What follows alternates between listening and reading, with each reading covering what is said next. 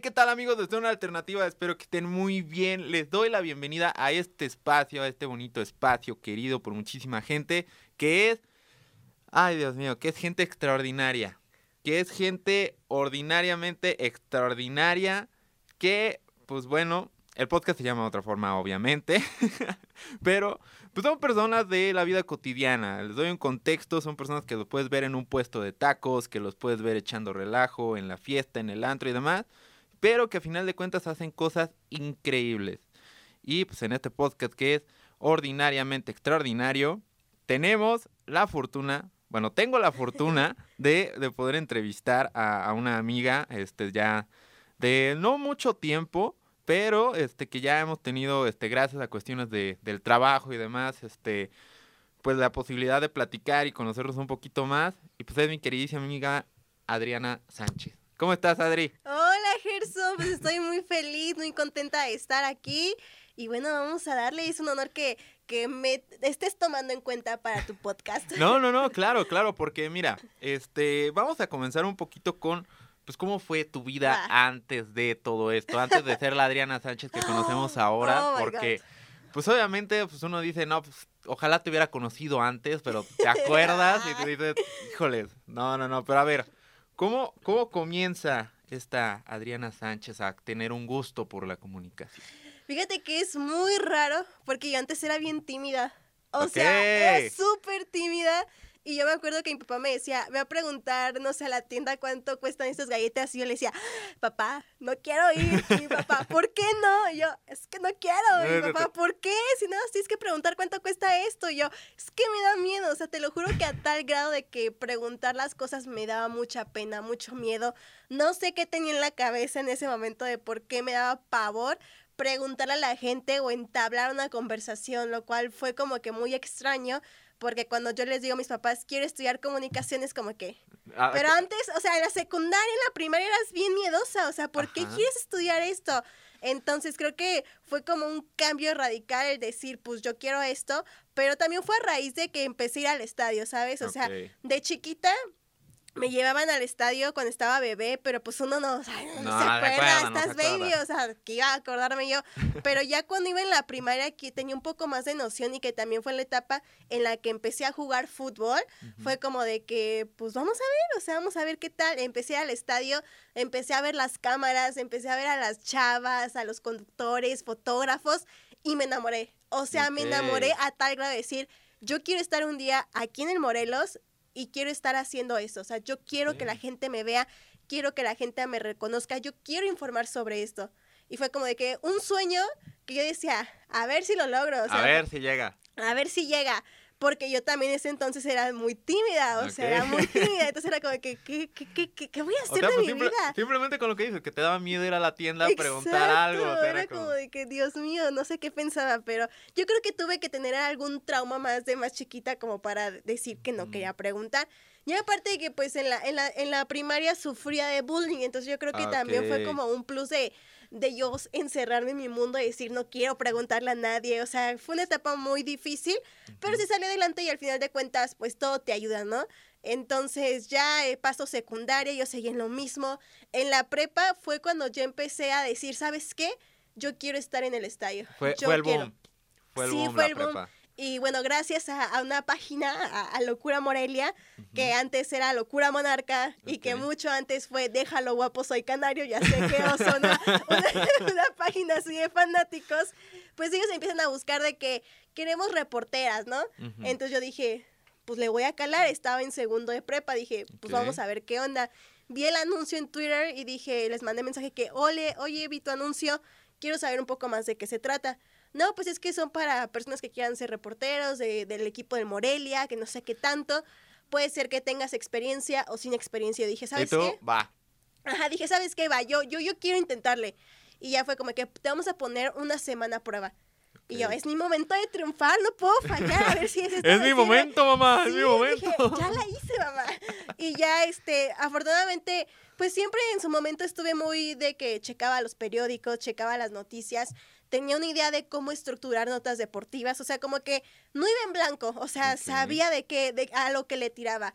Y ya fue de que me pusieron una semana a prueba a redactar notas primero. Y me dijeron después, ¿sabes qué? Te queremos. O sea, quedaste, redactas muy bien. Ajá, yo dije...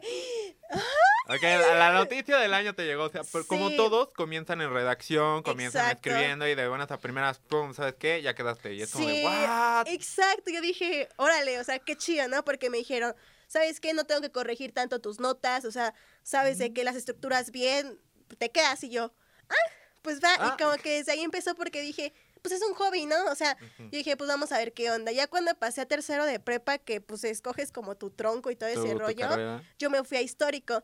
Y estaba entre dos carreras, ya sé, histórico vive, ¿no? Ok, ok, histórico vive, así como decís, zapata, vamos arriba.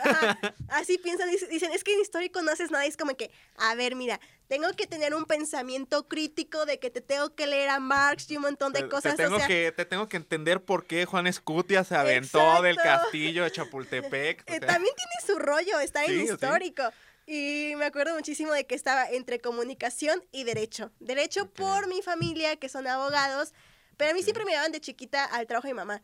Y yo me aburría y decía, yo no quiero estar encerrada en una oficina. O sea, tú qué hueva estar aquí. sí, o sea, yo admiro a los abogados sobre todo, admiro muchísimo a mi mamá, porque te lo juro que hasta la edad sigue ejerciendo su profesión ah, y sabe un montón. O sea, que te tiene que el código penal, que ahora esto, que aquello, o sea, y se está actualizando y digo, wow, o sea, aquí todo lo tienes en la cabeza, qué chido. Entonces, yo decía, no, no quiero estar encerrada como tú en una oficina, digo, o sea, admiro que lo haces, pero no, no es mi, mi esencia de estar encerrada. Dije, yo no quiero esto.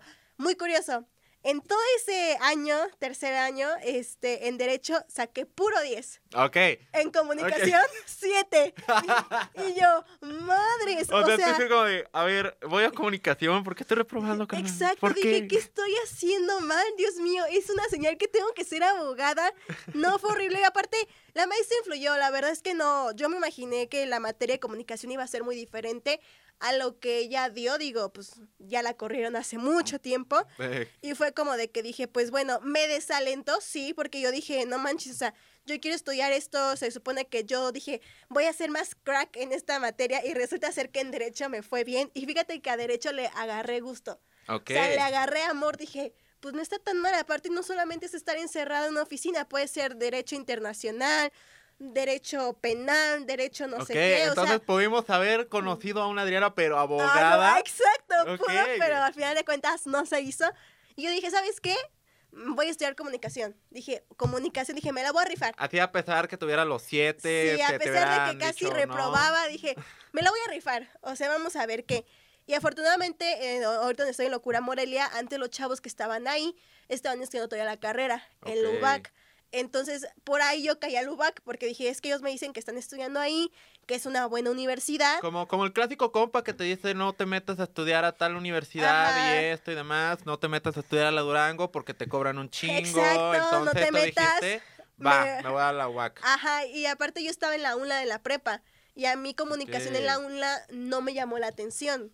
O sea, como que hubo algo que dije, aquí no es. Mira, unla, unla. A, ver, acabo de sacar algo. Híjole, te acaba de exhibir la niña fresa. ¿eh? Perdón, perdón. la fresona.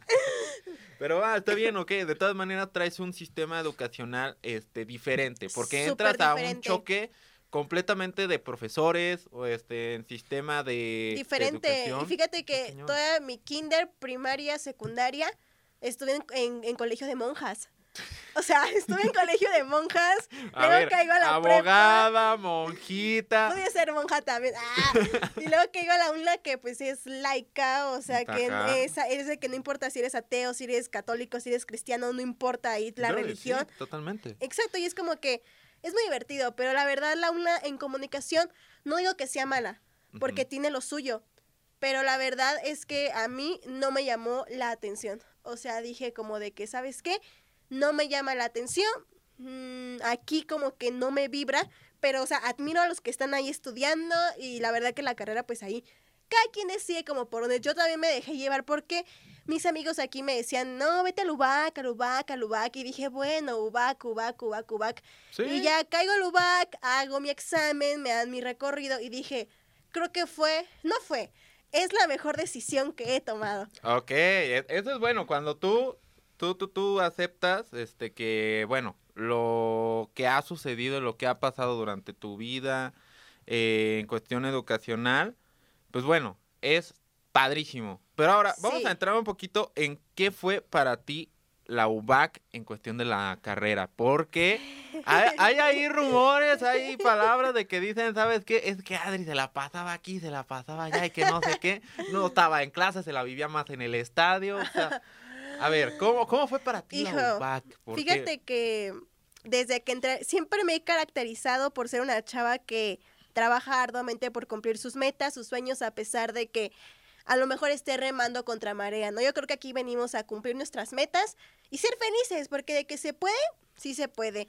Yo entro al UBAC y desde primer año, bueno, yo ya entraba y yo ya tenía como la experiencia un poco en Locura Monarca, ¿no? Que ahora ya es Locura Morelia. Y empiezo a estar ahí y empiezo a conocer un poquito más. Y literal entré y luego todos dijeron, ay, la niña que le gusta el fútbol. Y yo, Ay. la niña que le va al Morelia. Y yo, "Oh". pero luego pasa de que, o sea, cuando te conocen así como por tu personalidad, decían, es que yo no creo que sí le gusta el fútbol, yo creo que lo hace para llamar la atención o, o para quererse sentir la sensación. Pero mis compañeros se fueron dando cuenta al conocerme que en realidad es algo que ya viene dentro de mí, o sea que a mí me gusta porque me gusta, que lo practico porque me encanta y que pues yo ya estaba un poco destinada para este ámbito deportivo. Entonces yo ya empecé, empecé a trabajar, empecé a hacer prácticas, empecé a relacionarme un poquito más dentro de aquí, de Morelia, ¿no? Y más con el equipo. Y dije, es que yo quiero esto, te lo juro, que todos mis trabajos los hacía del Morelia. O Todos. del fútbol, todos. Siempre buscaba yo la manera de sacar... Proyecto de investigación, ¿por qué Joao Rojas se salió del Monarcas Morelia? O sea, de verdad te lo juro que siempre buscaba darle un toque original Ok. que no se repitiera otro trabajo que yo hubiera hecho. Entonces siempre de que, ¿qué vas a hacer? De fútbol, ¿verdad? Y yo, sí. Sí. O del Morelia y yo, sí, Sí. sí, lo voy a hacer. O sea, porque pues es mi esencia. Dije, hacía otro, luego otros trabajos diferentes, pero yo decía, "Nah", o sea, sí te lo hago, pero es como que... eh. Lo voy a hacer como muy X. Ajá, y dentro de la carrera también empecé a decir, bueno, no solamente está el que me quiera dedicar al ámbito deportivo, o sea, también está que puedes hacer cine, que puedes hacer publicidad, que te puedes dedicar a diferentes cosas. Entonces yo dije, me voy a dar la libertad de conocer un poquito más de todo. O sea, al principio yo entré de que no, yo quiero fútbol o yo quiero hacer periodismo deportivo. Pues pues dije, no, aguántate.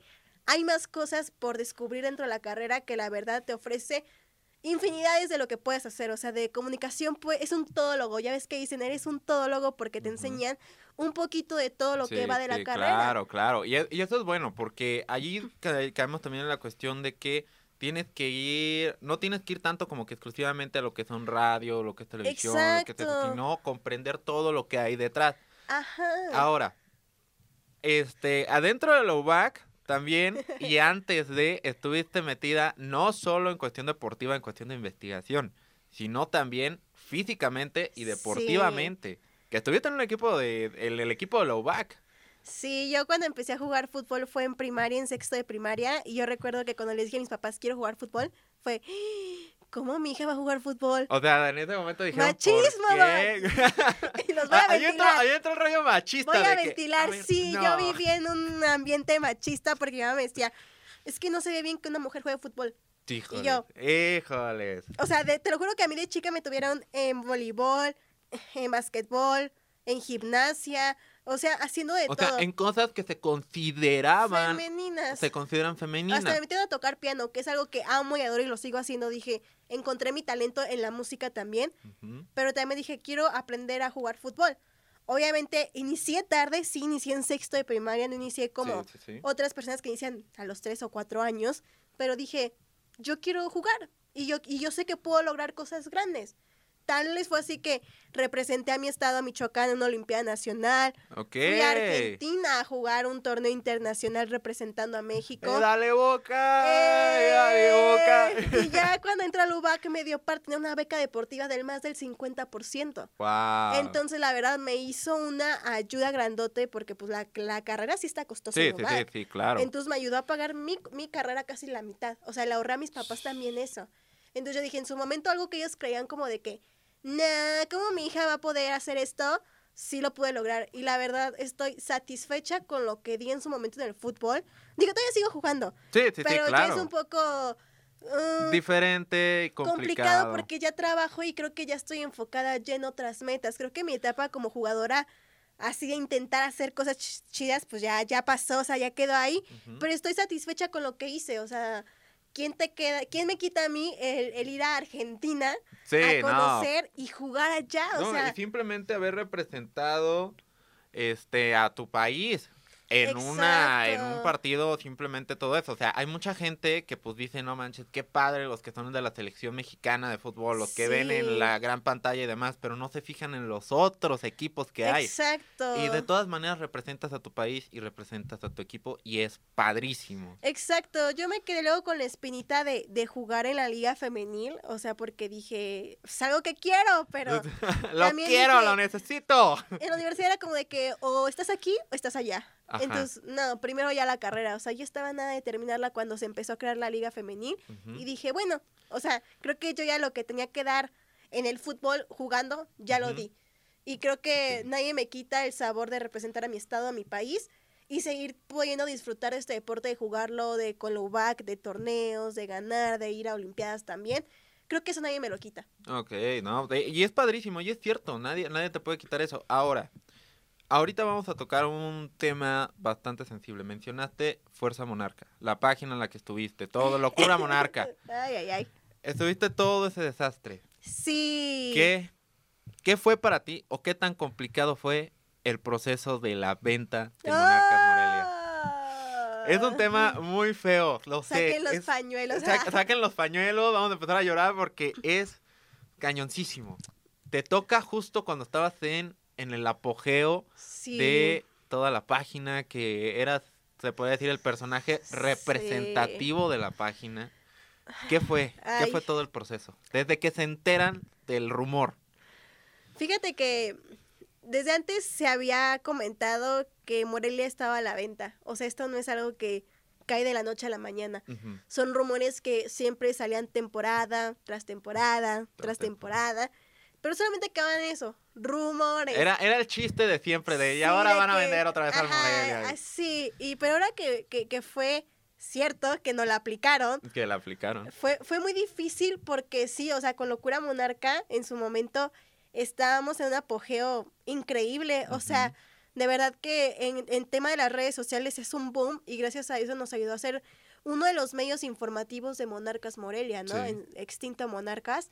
Y la verdad es que yo era, pues sí, como la imagen, parte de la imagen, porque yo me encargaba de ir al estadio. Aparte de tomar las fotos, pues hacía Insta Stories, eh, convivía con la gente, las entrevistaba, o sea, como que había una conexión ya bonita que yo decía. Ya entre afición y sí, únicamente y, y, medio, y aparte, o sea, yo iba al estadio y me decía, tú eres Adi, la de Locura Monarca, y yo, oh, padrísimo, ya cuando te ubican. Fue muy bonito que me empezaron a ubicar ya, y yo dije, wow, gracias, o sea, gracias, gracias, gracias, infinitamente es gracias. Y luego pasa esto, y como aficionado también del equipo, me dolió. o, sea, perdón, más que como como una periodista o, en proceso de ser periodista, me dolió como aficionada porque es tu equipo al que veiste casi casi desde que naciste. Mi abuelo y, el hermano de mi abuelo jugaron cuando era Oro Morelia. O sea, esto ya es una tradición de que viene de familia. Y que la corten así porque sabemos que el fútbol es negocio, dices.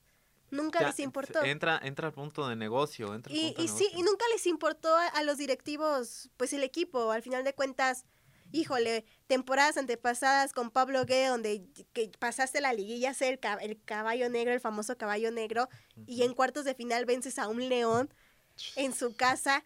Y luego en las semifinales de la Azteca ya no puedes hacer nada, ¿verdad? O sea, pero en el partido de ida, en el Estadio Morelos, haces un partidazo, le ganas a la América, y en el de vuelta dices, ¿qué está pasando? ¿Qué, le pasó al Morelia? ¿Qué le pasó al Morelia? ahora, después de ese partido, se entera locura, se queda en la locura monarca, locura Morelia, de ya se va el Morelia. Ya no va a existir más Morelia. O sea, ahí ya empezaron los rumores a tomar más fuerza de, ¿sabes que Ya, bye. Al final de cuentas, ya luego se juega la siguiente temporada, pero recordemos que se pospuso por el COVID.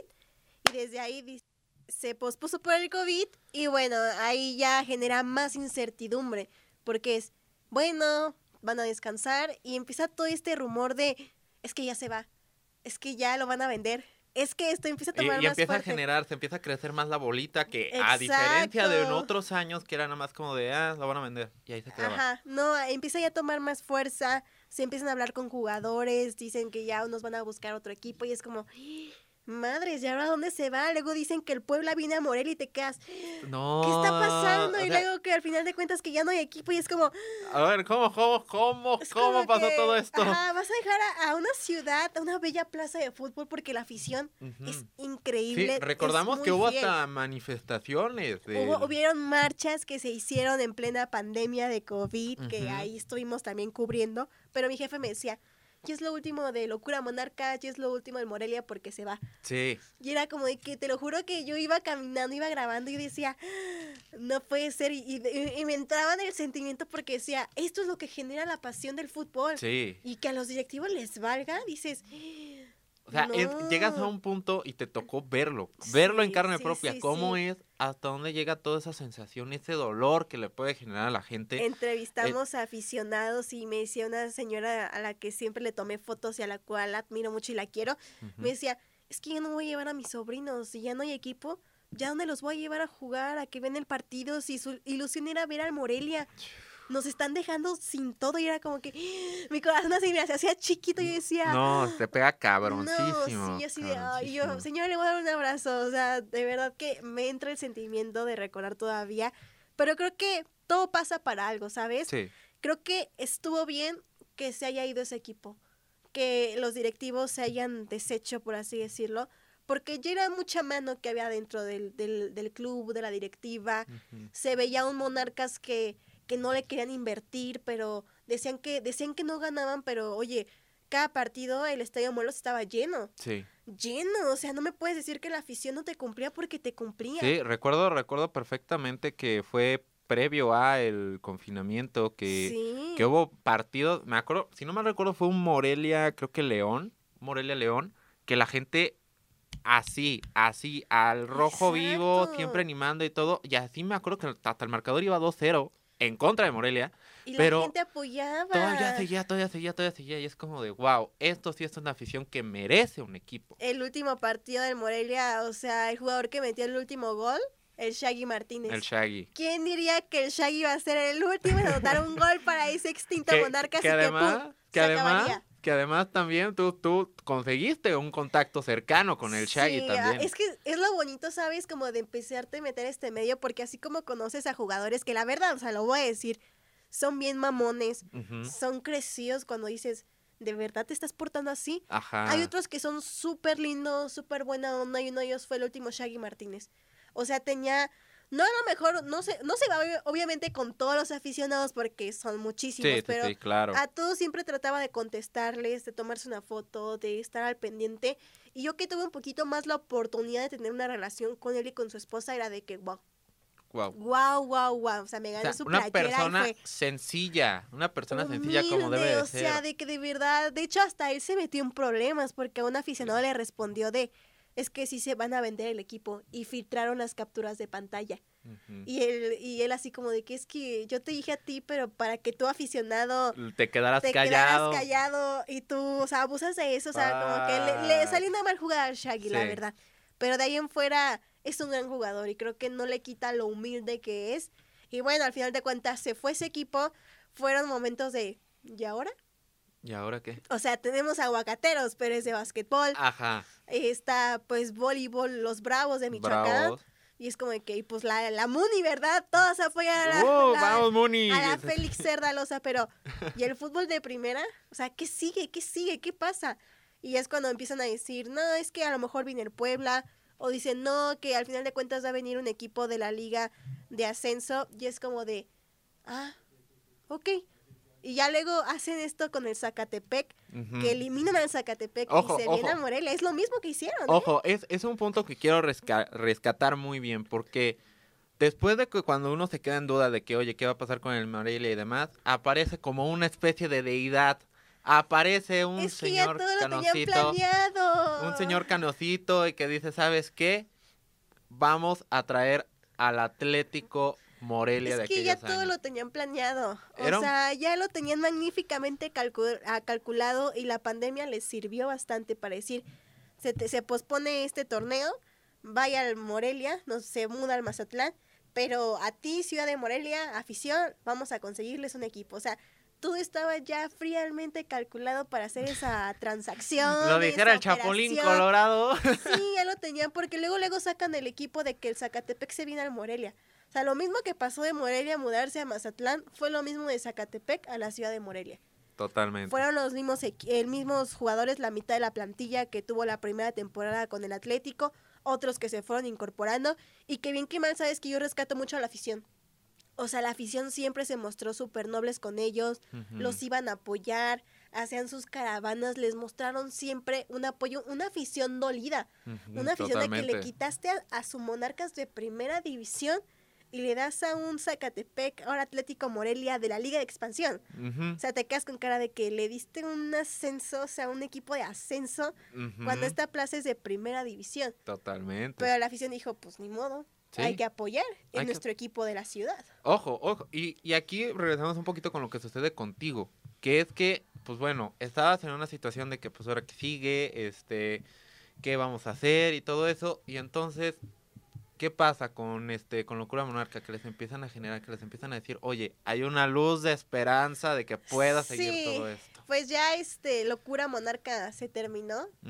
Pero ahora es locura Morelia, porque Monarca ya, Monarca pues no podíamos seguir monarca con eso. Ya no, tiene que y es como reestructurar todo, decir, bueno, tenemos al Atlético Morelia, pero hay que hacer más, o sea, incluir también del deporte local, porque hay mucho deporte local. Creo, creo que esto nos ayudó, creo que a los medios de comunicación también, a darnos cuenta de que no solo es Monarcas Morelia. Totalmente. Está un Aguacateros que tuvo una temporada extraordinaria, recordemos. Que casi llegaron a campeones. Exacto. Está un Bravos de Michoacán, que bueno, a pesar de que no han tenido actividad, pero este el equipo, están deportistas michoacanos que están ahora sí que buscando eh, aportar su granito de arena en diferentes competiciones. Está la liga municipal, o sea, que hay, equipos que se ponen interesantes. Hay mucho donde sacar aquí en Morelia, ¿sabes? están los alrededores como los aguacateros de Uruapan de fútbol, está La Piedad, o sea, hay de dónde buscarle. Un, equipo de La Piedad que en sus años fue un equipo grandísimo. Exacto, o sea, hay, hay de dónde, hay material. Entonces fue como que también un decir, ¿sabes qué? No es solamente Morelia, es todo lo que comprende, o sea, hay que buscarle más. Y creo que nos ayudó en especial a Locura Morelia decir, ¿sabes qué? hay que sacar más información, pero de diferentes cosas. Así, Atlético Morelia es como tu prioridad porque es a lo mejor donde puedes generar un poco más, pero que la gente también conozca que en Locura Morelia se hablan de otras cosas. Entonces, esa primera temporada fue difícil en cuestión de que, pues es que pandemia. Sí. O sea, no podía ir al estadio, ya las Insta Stories yo ya no las podía hacer porque era como de, es que no es la misma emoción. o sea, te cambia totalmente el panorama. Yo decía, por ejemplo, hay que hacer, no sé, eh, Facebook Lives, Instagram Lives hablando del equipo, interactuando con los aficionados para que vean de que aquí en Locura Mola todavía sigue vigente eso, ¿no? Pero aparte de eso, yo empiezo a estudiar otra carrera.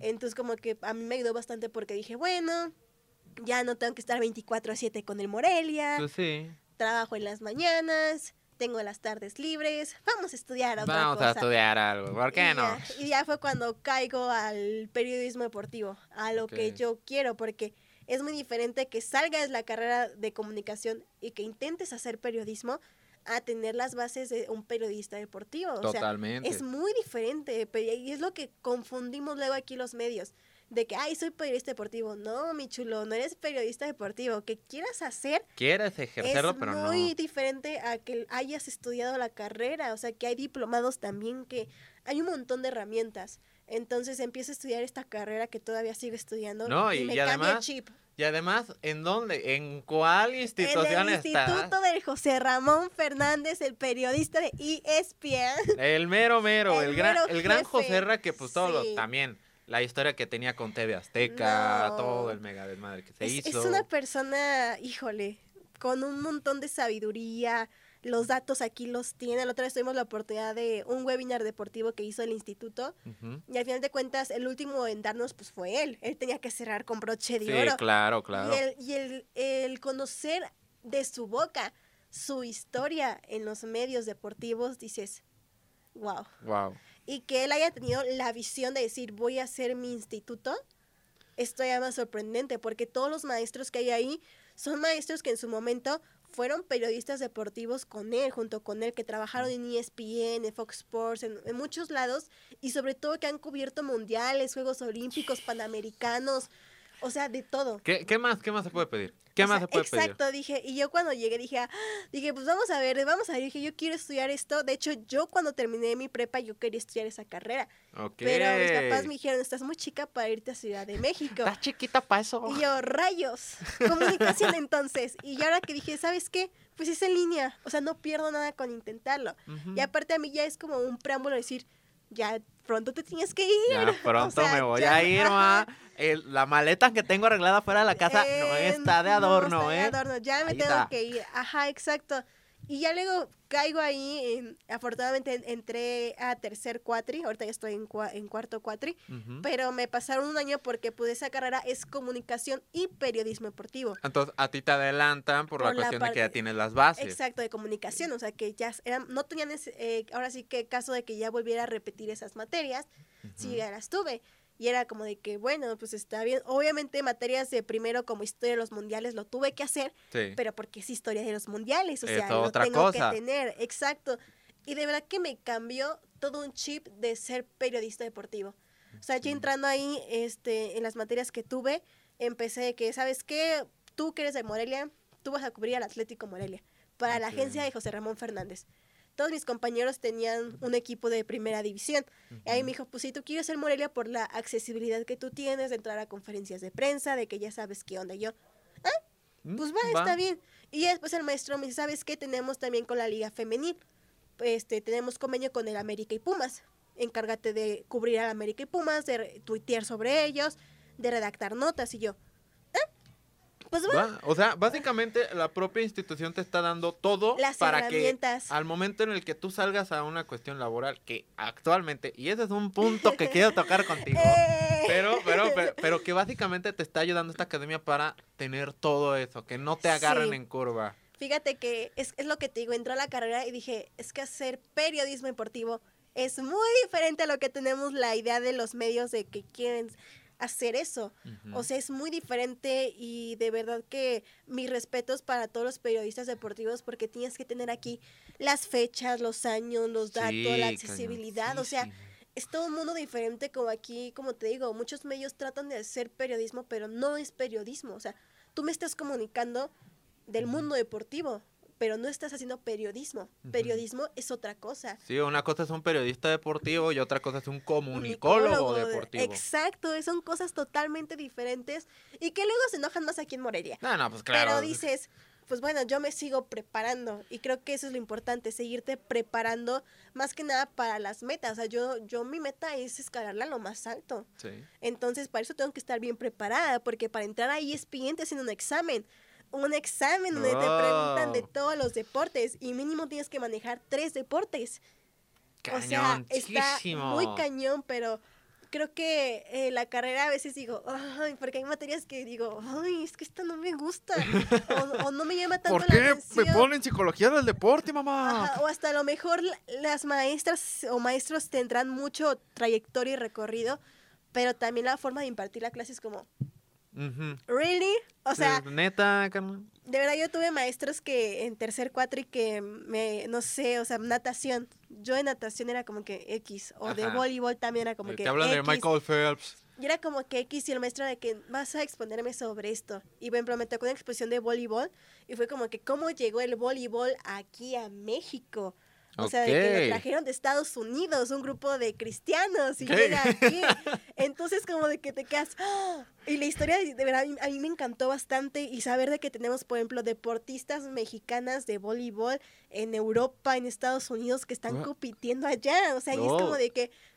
O sea, un dato también que yo desconocía totalmente. Ajá, que- no solamente es fútbol, o sea, es voleibol, es básquetbol, es natación, es tenis, es golf, o sea, creo que es, es, es muy importante, ¿sabes? Y más porque el fútbol es como el área en la que casi todos queremos llegar. No, y además también, bueno, esto es un comentario que va a sonar un poquito machista, pero sí, que es un mundo y es un centro de comunicación o un periodismo enfocado y durante muchísimo tiempo en los hombres, pero que de Sí. a poco, de a poco las mujeres han ido agarrando su lugar, han dicho, aquí estamos, aquí nosotras también sabemos qué onda. Pues es el deporte, ¿no? Principalmente el deporte fue hecho por hombres, creado por hombres, de Pues que se les ocurrió de que "Ah, vamos a jugar con esta bola esférica al fútbol. A ver qué Y fueron hombres y hasta, no sé, en los juegos antiguos de Grecia.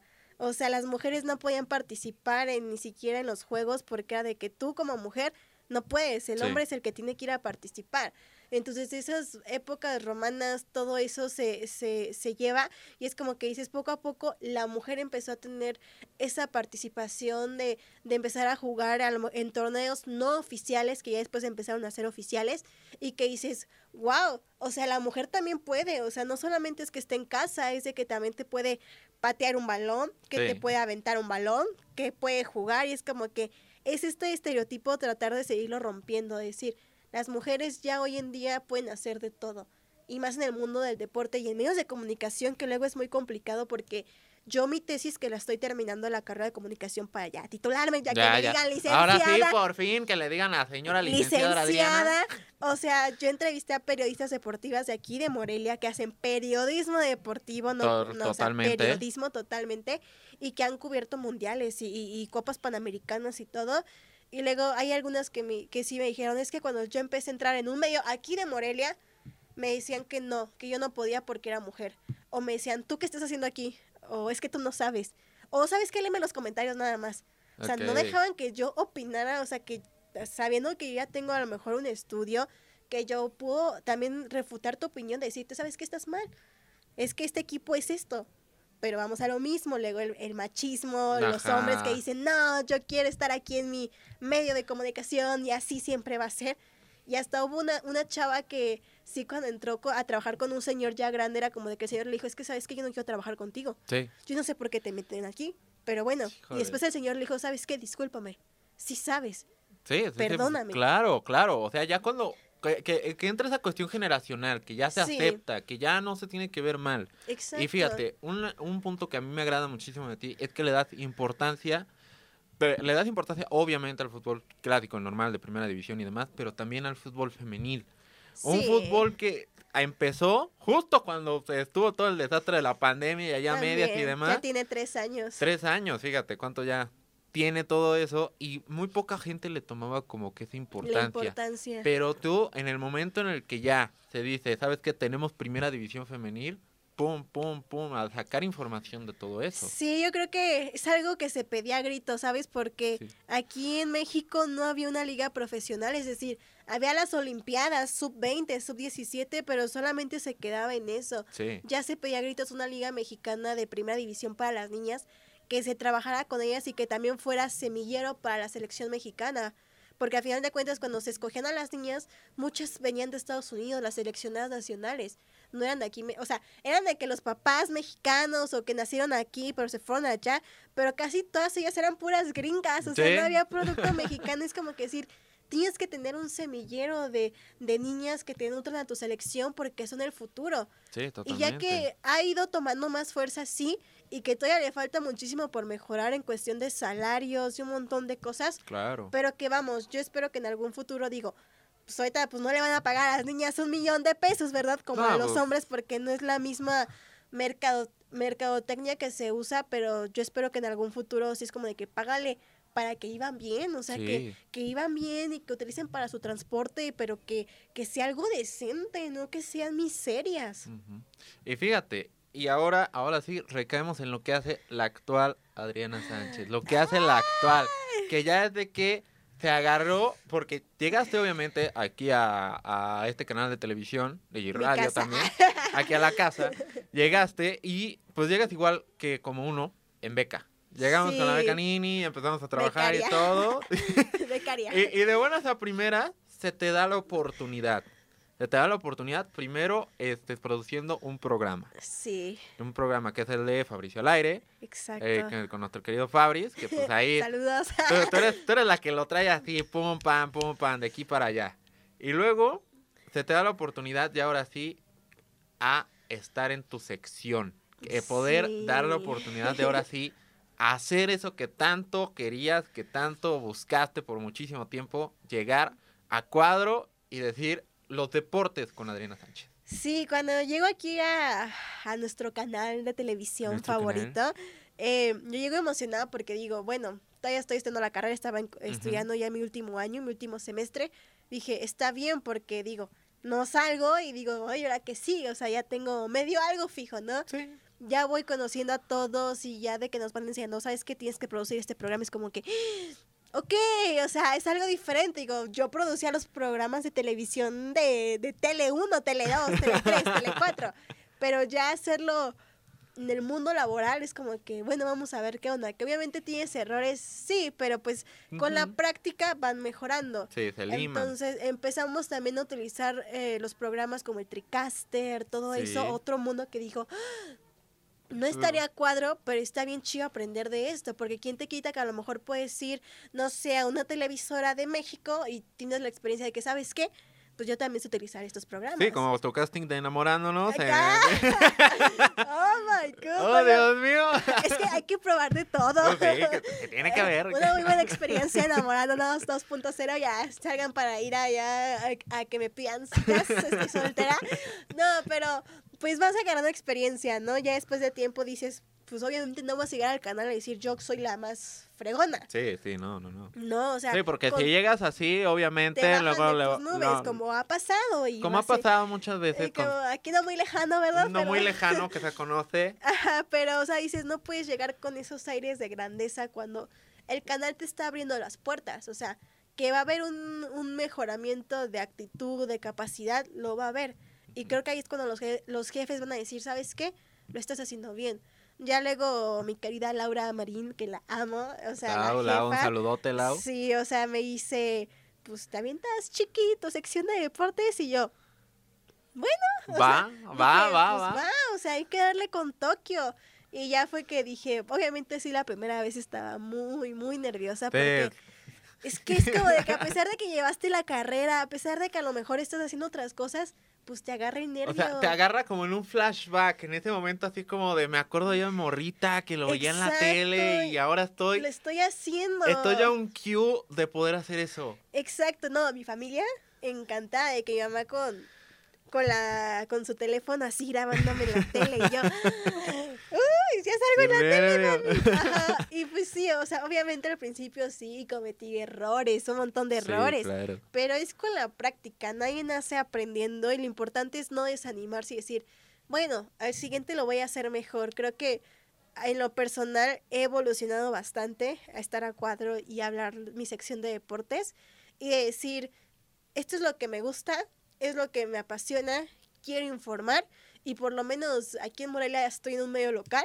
donde tengo mi sección de deportes. Sí, y además, no, solo no deja tú la sección de deportes, también tienes lo de Fabricio. Tienes otro programa Ya, otro programa que acaba de iniciar este pasado sábado. Sí. Y a ver, cu- cuéntanos un poquito cómo, a ver, cuéntanos. Aquí, aquí nuestro querido productor Gerson, que es el- nuestro programa Daycare TV, que bueno, son todos los sábados a partir, a partir de las 10 de la mañana hasta el mediodía. Luego sigue la programación de Fabrizio al aire, pero que vino a ser un, un cambio totalmente porque con mi compañera Monse, que Sí. también le mando un saludo, Monse, antes Monse. habíamos hecho Acustifósiles. Ajá. Que primero nosotras también de ese programa empezamos a ser las productoras de Acustifósiles. Totalmente. Que también la cajeteamos ahí con el trecaste y, y Gerson, pícale esto, Pégala ahí, pégala ahí. no te quedes así, tú pícale. Y eso que, ay, le voy a picar. Y que después se presenta la oportunidad de salir a cuadro en ese programa. Totalmente. Que fue como de que, ok, va.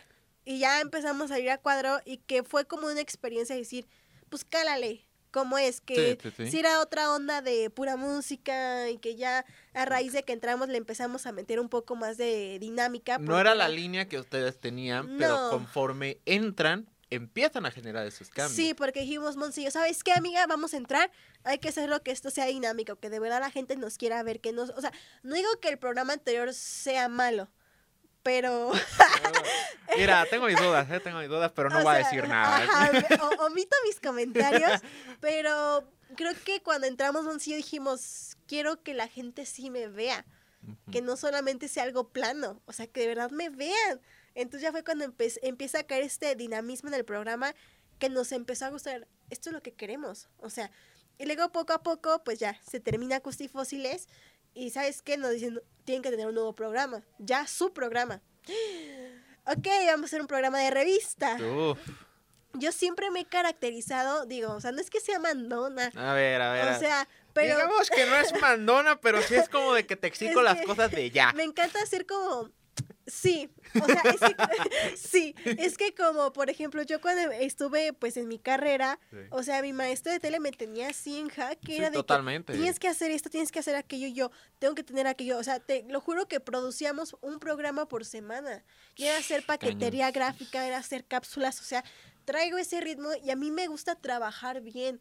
O sea, me ha tocado trabajar con gente, pues sí, media afloja. Y digo, yo también a veces le flojeo, pero yo quiero que si algo va a salir, va a salir bien. Ujú. O sea, tratar de que salga lo mejor posible. Que va a haber errores, siempre va a haber errores, pero siempre se puede corregir, se puede mejorar. Entonces yo siempre era como que, amiga, esto, aquello, y las cosas Mira, aquí. Fíjate, fíjate, siendo yo el productor del programa, tú eres la que me trae así como de, hay que llegar puntuales, hay que estar aquí, hay que Ajá, estar acá y todo. Yo es como de, exacto. Ok, Re- va, va, ok, está chido, pero pues sí, a final de cuentas es una cuestión de que tú traes tu forma de trabajar así y eso Exacto. agrada y contagia. Porque Ajá. con eso tú dices, ok, sí, me paso de lanza, soy un poquito mandón y que no sé qué y demás y todo, pero cuando tú lo aceptas, ya es una cuestión diferente. Y en ese momento lo contagias a la gente de, oye, estamos en un compromiso muy cañón, hay que cumplirlo. Exacto, Y es que es, o sea, es, es que era lo mismo decir, tiene que salir bien. O sea, sí perfecta, pero bueno, tan siquiera bien porque es tu imagen la que va al aire, es tu programa, o sea, es tu marca, por así decirlo. Entonces, era como de que tiene que salir bien y creo que a raíz de que a lo mejor por eso me dio esta semana un cuadro de migraña muy fuerte, o sea, yo Cañón. creo que fue porque tenía muchas cosas en la cabeza, porque tenía el programa, porque tenía mi escuela que apenas regresamos. Ujú. O sea, un montón de cosas que yo decía, ay, no, o sea, te juro que llegó un punto que dije, ¿y si ya no voy a la escuela? y si ya me salgo. y si ya me salgo, pues, pues, como que no, o sea, pues esto me gusta, o sea, yo creo que a lo mejor ya cuando regresemos eh, a la pandemia, digo, ya que se cure esto bien, que se pueda salir, Sí, no sé si vaya a poderme ir, irme a México, o sea, no sé qué la vida me tenga planeado, pero dije, agarra experiencia. Sí. Y creo que esto me ha servido bastante porque digo, hasta periodistas de TUDN me siguen en Twitter. Tú, mujeres, no, ya que, padrísimo. TUDN, contrátame ya. o sea, pero Televisa, ¿qué estoy? creo que es un plus, entonces creo que sí, pues en general mi, mi forma de trabajo es así de ser un poco estricta, pero porque me gusta llevar un orden. O sea, creo que a pesar de que mi cuarto, mi vida es un desorden, en el trabajo me gusta llevar un orden, de Sí. decir, tengo que tengo tanto tiempo para hacer esto, lo voy a hacer. Oye, amiga, tienes que hacer esto. Y digo, a veces sí me, me, me choca estar recordándole a la gente lo que tiene que hacer porque digo, pues es tu responsabilidad. Sí, sí, sí. Pero también digo, es que si no le pregunto, se le va a olvidar, porque también tenemos más cosas que hacer dentro del canal. Entonces este primer programa que tuvimos sí fue, fue todo un show, tú lo viviste, fue, fue o un mega, fue un mega show de andar de aquí Ajá. para allá. y no, porque queríamos algo diferente, o sea, nuestro set, eh, eh, donde hacemos las, pre- las entrevistas que también fue diferente, incluirle dinamismo como juegos, eh, deporte, que fue todo un show, pero creo que eso nos ayuda a decir, vendemos algo diferente. Sí. O sea, que se vea que, bueno, te mueres de risa. O Te, sea, te mueres de risa, te la pasas activo durante todo el y lo rato. contagia, ¿sabes? Entonces este programa de revista yo creo que va a ser exitoso. Ah, No, sí, te trae, trae, trae, trae buena para línea. que solamente es seguir como la línea y mejorar las cosas, siempre se pueden mejorar. Sí, porque como dicen, nunca sale nada bien a la primera. Exacto. O sea, siempre a la primera siempre va a haber que el error de que te fue la cámara, que falta el back, Ya sé. que Mon se tarda un ratote cambiándose, que Adri ya se le perdió el micro, que no sé. Ya sé, y luego, por ejemplo, estábamos, no sé, mandando un video musical y luego llega otro jefe, Martín, saludos Martín Martín. y no sé qué, lle- entra contigo y le pica y me dan a mí, o sea, y yo estaba en el teléfono y yo, y eh, salgo así sonriendo y yo le digo a Gus Sánchez, salí al aire, ¿verdad? Sí. Y yo, ¿por qué no me avisan? Es que yo no sabía. Y Eh, luego eh. entra Martín, perdón, es que le piqué algo que quería ver y saliste al aire y yo, "Oh, damn. Es que, es que ahí es donde entran también las cuestiones de que pues ya se meten a picar y que no sé qué. Y es como de que digo, no quiero que se metan a picar y se meten. Y pero pues ni modo. Pasan, pasan, son Pero cosas que es pasan. divertido, es ¿Eh? divertido. Son experiencias y cosas padres que pasan. Pues bueno, Adri, híjoles, La neta, desde el tiempo que te conozco sé que tu historia siempre ha sido como que Ah. algo padrísimo, porque es de que vienes desde abajo siempre peleándola, luchándole, estando echándole ganas, tratando de encontrar una forma de sobresalir. Afortunadamente y con cuestiones de la vida se te ha dado el tiempo. Tal vez no es la mega casa televisora del mundo, tal vez No, es la es más algo. grande, pero ya es algo y ya es una Sí. base, ya comienzas a partir de aquí a que la gente te conozca. Tú dices, ya me conoce gente de tu DN, ya raza de Joserra, de la propia academia ya te ubica. Desde antes de eso, todas las personas que te habían contactado antes para hacer algo. Ahorita también con el proyecto que tuvieron este con tu amigo de, de este Más Vida. Ah, Este, sí. sí. sí era así, ¿no? Sí, Bueno, Más Vida. otro programa ahí que tuvimos. Ajá, que fue, pues básicamente fue para apoyar a las gentes con bajos recursos y con problemas y todo, pero a final de cuentas, con eso ya te da una idea de que te estás conociendo más, estás agarrando fuerza, tienes una cuenta de Instagram con treinta y ¿Me tantos pueden mil seguir? seguidores. Vamos a llegar a la familia. sí, ¿sabes qué? Y aparte siempre me he caracterizado, siempre quiero ser un ejemplo. O sea, creo que si algo me queda agradecida es que aparte de la gente que agradezco que me siga por mi trabajo, me mandan mensajes como de, es que me encanta lo que haces, o es que una, una niña una vez que me la encontré en el estadio, estaba Ujú. súper nerviosa de que, ¿tú eres Adi? Y yo, sí. Sí.